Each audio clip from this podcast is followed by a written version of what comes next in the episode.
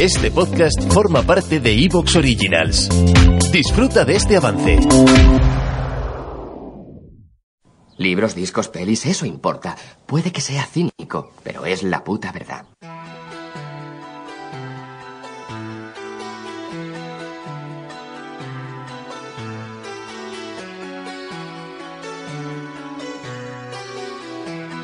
Luces en el horizonte con Luis Martínez.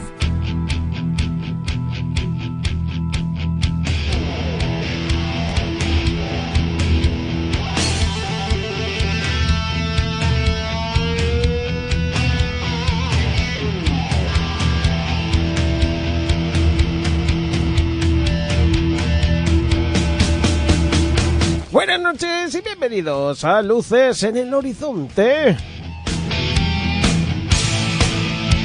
Qué gusto da saludaros ya en un nuevo año, el primer programa de 2023 y además mm, el primer día, el 1 de enero, sale este programa adelante. Y, y bueno, mm, me imagino que muchos estaréis de resaca, muchos estaréis con la familia, muchos, pero seguro, seguro que hay muchos luceros que agradecen que sus voces más ruchas no falten a la cita de cada domingo. Sé que es así y para mí es una gozada estar con todos vosotros. Eh, ya sabéis, Luis Martínez Valles, de nuevo, un año más. Seguimos, luces en el horizonte, todos juntos, ¿os parece? Pues vamos allá. Hoy trae, bueno, traemos bajo el zurrón unas peliculitas realmente divertidas que que os recomiendo mucho. Feliz día de tu muerte. A veréis qué bien lo pasáis. Eh, vamos a por ellas, venga, que es que es lo mejor. Eh, ya está, venga.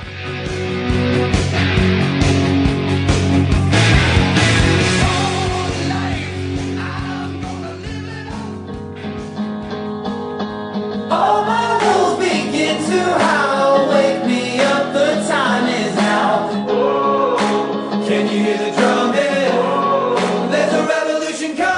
Hey, coleccionista. Vengo a avisarte de que tienes una web eh, maravillosa para, digamos, llenar tus estanterías de películas geniales, de figuras de merchandising y a unos precios que no te vas a poder resistir. En dvdstorespain.es vas a encontrar, bueno, mm, desde ofertas impresionantes, como por ejemplo por 40 euros de gasto eh, tienes eh, los envíos gratis en Península. Tienes una sección de outlet con películas que van desde 0,95 y constantemente hay ofertas. Además, eh, con cada pedido que hagas tienes un 10% de descuento que se te acumula en dinero para los pedidos siguientes. Aparte, hay que recordar que tiene más de 25.000 títulos diferentes en DVD y en Blu-ray. Y eso ya para los amantes de las figuritas y el merchandising. Figuras de cine, videojuegos y cómics con más de 6.000 referencias. Desde luego yo creo que no se puede pedir más. Tú acércate a dvdstorespain.es y ya te digo yo que no te vas a ir con las manos vacías. dvdstorespain.es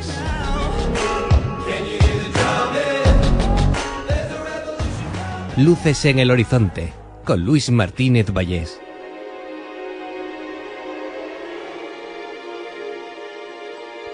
A ver si va a resultar que estamos grabando este podcast otra vez de nuevo y no nos acordamos.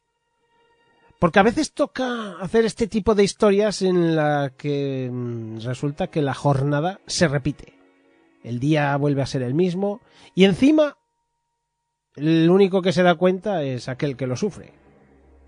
Algo así viene hoy a luces en el horizonte. Vamos a tocar unas películas, porque vamos a tocar las dos partes. Porque yo creo que, que una vez que ves la primera te apetece ver la segunda. Y cuando pasa esto, hay sagas, ¿verdad? Que yo creo que nos pasa a todos con Regreso al Futuro, Indiana Jones un poco. Hay sagas que dices, como empiece con la primera, luego van a ir en fila todas. Y con esta, bueno, son solo dos, de momento, que es posible que tengamos la puerta abierta y a más. Y te apetece seguir con la historia porque además está bien empalmada. Entonces, a la hora de verdad, aunque vamos a hacer primera y segunda parte de Feliz Día de tu Muerte, no deja de ser como una peliculita un poco más larga. Sí, de repetir el día. De lo mismo que ocurrió en Atrapado en el Tiempo, en Al filo del mañana, en 1201 Testigo del Tiempo, en... en tantas otras películas que la verdad es un recurso que se ha usado más de una vez y muchas veces con buen éxito. Y para ello se viene conmigo mi querido amigo y compañero Fernando Vidal. Fer, pero tío, no repitas el día. ¿Qué tal? Muy buenas. ¿Qué tal? Eh, por decimo, por decimoquinta vez ya te doy los, las buenas tardes hoy. sí, señor. Aquí en el bucle Luceril.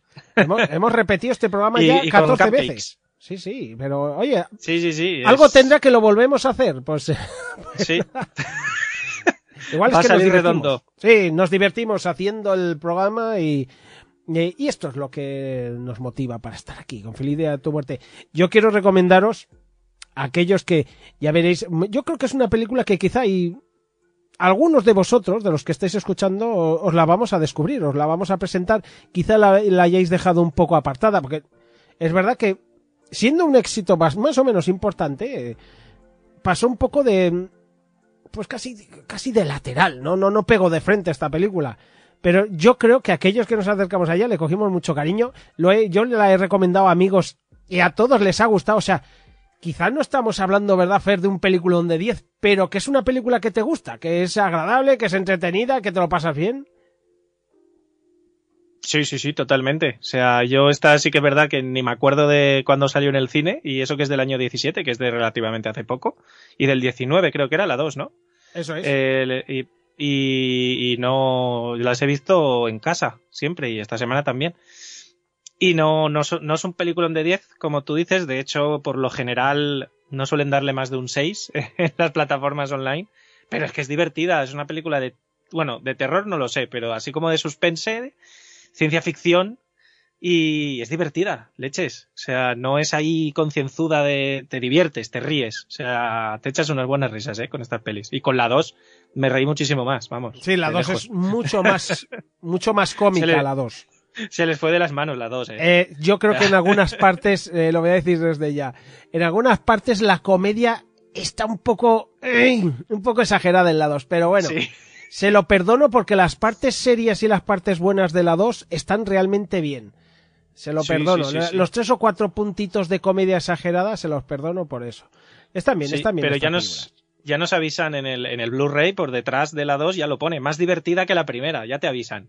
Y es verdad, no te mienten. No, eso es verdad. Eso es verdad porque porque le dan le dan mucha cera a la comedia en la segunda. Es verdad que en la primera tiene sus puntitos, pero no es una película comedia comedia, es más bien una mezcla de slasher con ciencia ficción, un poquito por el tema de repetir el día, eh, pero y hay un puntillo de comedia desesperante, un puntito comedia negra también, ¿no? Porque a la hora de la verdad es que a la prota Sí, ya vais a ver, la matan. Ella llega a un momento que incluso el tema de morir y tal, pues se lo toma como se lo toma.